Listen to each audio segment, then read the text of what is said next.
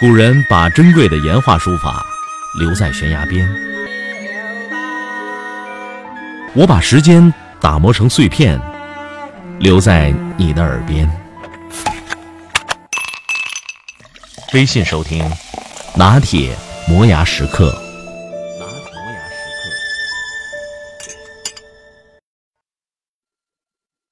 刻。一个冬天的雪夜里，我用十块钱买回了一只野兔子，而要是别人的话，十块钱最少也能买三只。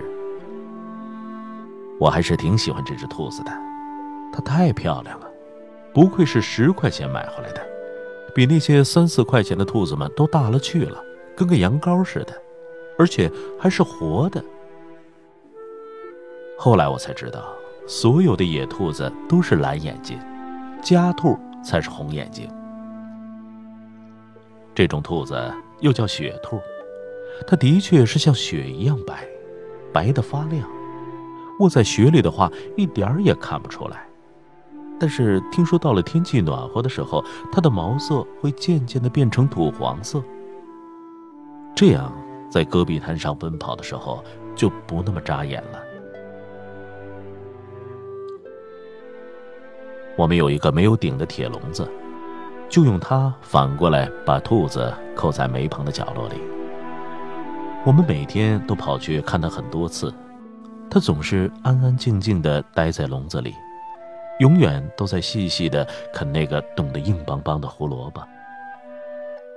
我外婆跑得更勤，有时候她会把货架上卖的爆米花偷偷的拿去给它吃。冬天多么漫长，但是我们家里那么暖和，虽然是又黑又脏的煤棚，但总比待在冰天雪地里舒服多了。我们对它又那么好。自己吃什么也给他吃什么，很快就把他养的胖胖的眼珠子越发的亮了，幽蓝幽蓝的。我们真是太喜欢他了，但又不敢把他放出去，让他自由自在的玩耍。要是不小心溜走的话，外面那么冷，又没有吃的，他也许会饿死的。要是被村子里的人逮住，那就更不妙了。反正我们就觉得，只有我们家才会好好的对他。冬天最冷的时刻已经过去了，我们也惊奇的注意到，白白的雪兔身上果真一根一根渐渐扎出了灰黄色的毛来。它比我们更迅速、更敏捷的感到了春天的来临。然而，就是在这样的时候，突然有一天，这只性格抑郁的兔子终于还是走掉了。我们全家人只是又难过又奇怪。他怎样跑掉的呢？他能跑到哪儿去呢？村子里到处都是雪，到处都是人和狗，他又到哪里去找吃的呢？我们在院子周围细细的搜索，走了很远，都没能再发现他。后来又过了很长时间，每天出门的时候，仍然不忘记在路边的雪堆里四处瞧瞧。我们还在家门口显眼的地方放了块白菜，后来竟然一直都没有人把那块冻得已经发硬的白菜收拾掉。那个铁笼子也一直空空的罩在原地，好像它还在等待有一天兔子会再回来，如同它突然消失一样，再从笼子里突然的冒出来。果然，有一天，它真的又重新出现在笼子里了。那时候差不多已经过去一个月了吧。我们刚脱掉了棉衣，一身轻松的干这干那。我们还把煤房好好的拾掇了一下，把塌下来的煤块重新码了码。就在这时，我们才看到了兔子，它一动不动的蜷在铁笼子最里面。定睛仔细一看，这不就是我们家的兔子吗？它浑身原本光洁厚实的皮毛已经给蹭得稀稀落落的，身上又潮又脏，眉目不清。我飞奔着告诉我妈，她急忙的跑来看，我远远的看着她，小心的把已经失踪了一个月的兔子抱了出来。我们用来罩住那只兔子的铁笼子没有底儿，紧靠着墙根儿，于是兔子就开始悄悄的在那里打洞。到底是兔子，而煤房又暗，乱七八糟堆满了破破烂烂的东西。谁知道铁笼子后面黑咕隆咚的地方还有一个洞？我们还一直以为兔子是从铁笼子最宽的那道栅栏处挤出去跑掉的。他打的那个洞很窄，也就手臂粗，我就把手伸进去探了探，根本探不到头。又拿着掏炉子的炉钩进去探了探，居然也探不到头。后来。他们用了更长的一节铁丝捅进去，才大概估计出这个小隧道约有两米多长，沿着隔墙一直向东延伸，已经打到大门口了，恐怕再有二十公分，就可以出去了。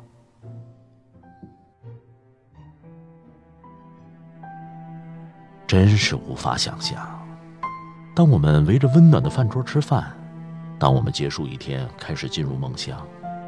当我们面对其他的新奇而重新快乐的时候，那只兔子如何孤独的在黑暗冰冷的地底下忍着饥饿和寒冷，一点一点的坚持重复一个动作，通往春天的动作。整整一个月，没有白天也没有黑夜，不知道在这一个月里，他一次又一次独自面对过多少最后时刻。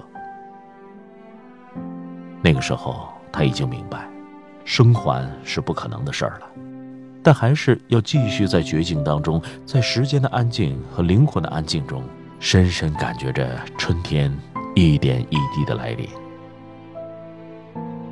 整整一个月，有时他也会慢慢的爬回笼子里，在那方有限的空间里寻找吃的东西，但是什么也没有，他只好攀着栅栏。啃咬放在铁笼子上的纸箱子，可是我们却什么也不知道。甚至当他已经奄奄一息好了几天以后，我们才发现他的存在。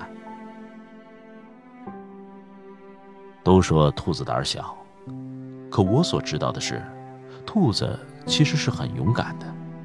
他的死亡里没有惊恐的内容，无论是沦陷、是被困，还是逃生，或者饥饿、绝境。直到弥留之际，他始终那么平静淡漠。当兔子满院子跑着撒欢，两只前爪抱着我外婆的鞋子，像小狗一样又啃又拽，他好像什么都不记得了。他总是比我们更轻易地抛弃掉不好的记忆，所以总是比我们更多的感觉着生命的喜悦。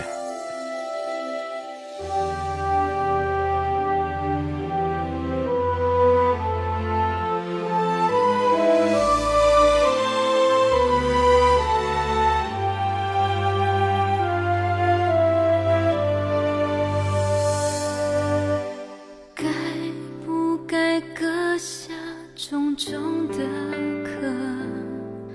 寻找到底哪里有蓝天？随着轻轻的风，轻轻的飘，历经的伤都不感觉疼。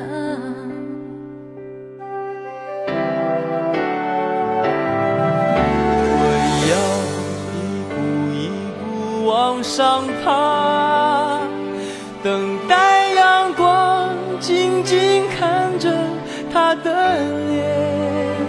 小小的天，有大大的梦想，重重的壳，裹着轻轻的阳光。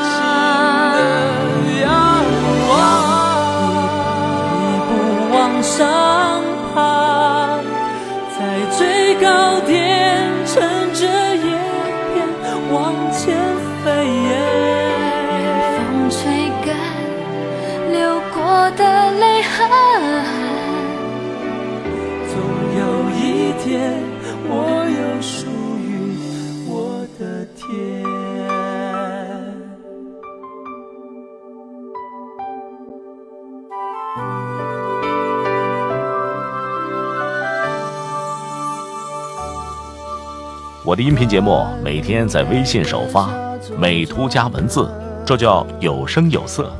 你可以边看边听，隔三差五还请你看点有意思的视频。微信搜索“拿铁磨牙时刻”，关注我，每天都会第一时间做好听的节目给你。咱们微信上见。历经的伤都不感觉疼。